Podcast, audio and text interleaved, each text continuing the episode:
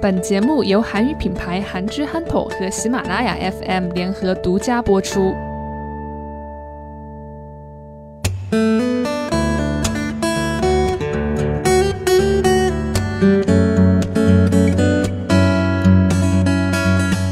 여러분안녕하세요한잔토의아나운서邵杰입니다大家好，我是你们的主播邵杰。 네, 안녕하세요. 한지한톡의 아나운서 강석입니다. 은서 씨 오랜만이에요. 네, 오랜만입니다. 와 최근에 진짜 덥네요. 엄청 더워요.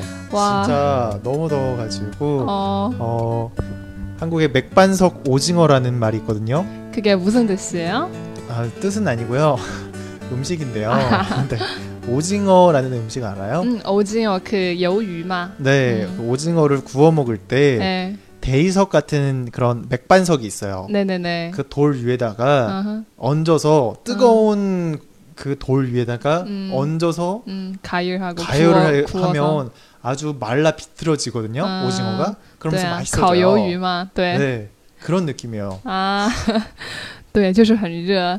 之前好像我在韩国待了七年，韩国没有那么热过，今年特别热哦。特别올해 특히 어. 가장 더워요. 더워요. 네, 그래서 이 더위가 뭐 몇십 년, 몇백 년 만이라고 하는데 음, 사실 작년에도 이걸 비슷한 얘기를 들었거든요. 네. 작년에도 역대 최대의 더위였다라는데 음, 올해도 역대 최대래요. 아 정말 날마다 어, 갈수록 더워 더워지고 있어요. 네, 40도가 넘으니까 뭐 음, 한국 也是超过四十度了。 한국에서 40도가 넘는 적은 없었거든요. 음, 근데 거기다가 겨울에는 또 엄청 춥고 맞아요, 맞아요. 네. 여름에는 또 엄청 덥고 对，哎呀，都是两极化了，都是创下新纪录，要么就是很热，要么就是很冷。冬天的时候， 항저우는 덥나요? 항저우더워요항저우는 엄청 더워요. 거의 40도 연마다 40도 넘어요.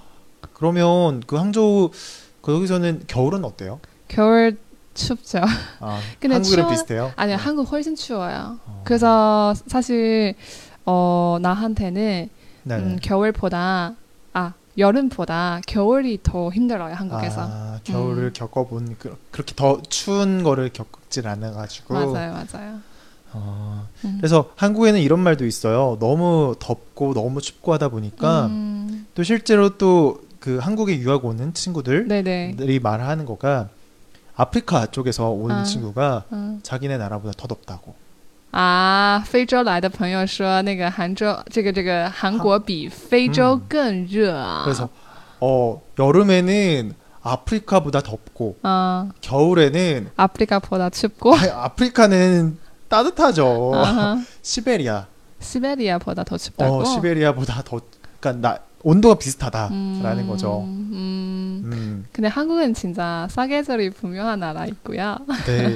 이제 사계절이 아니라 이계절이 될 것 이계절. 같아요. 네. 对， 여름, 겨울. 그리고 음. 잠깐 한 며칠 동안 봄, 가을. 봄과 가을.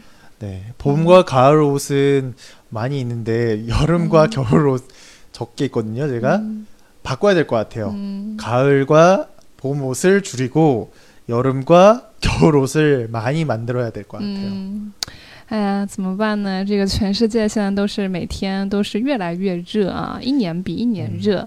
그래도 뭐 포르투갈이나 嗯， 뭐 그 그쪽 포르투갈, 스페인 이쪽보다는 덜 더우니까요. 嗯， 한국만 유독 더운 게 아니라 전 세계가 덥잖아요. 음. 그렇죠, 그렇죠. 근데 특히나 그쪽은 뭐 47도, 48도 와, 못 살겠다. 막 이런다니까 아, 그냥 아 우리 우리가 제일 더워라고 음, 생각하더라도 아 가만히 있어야겠다. 네, 이미 라는 생각이 행복한 그런 곳에 있고요. 그렇죠. 음, 네.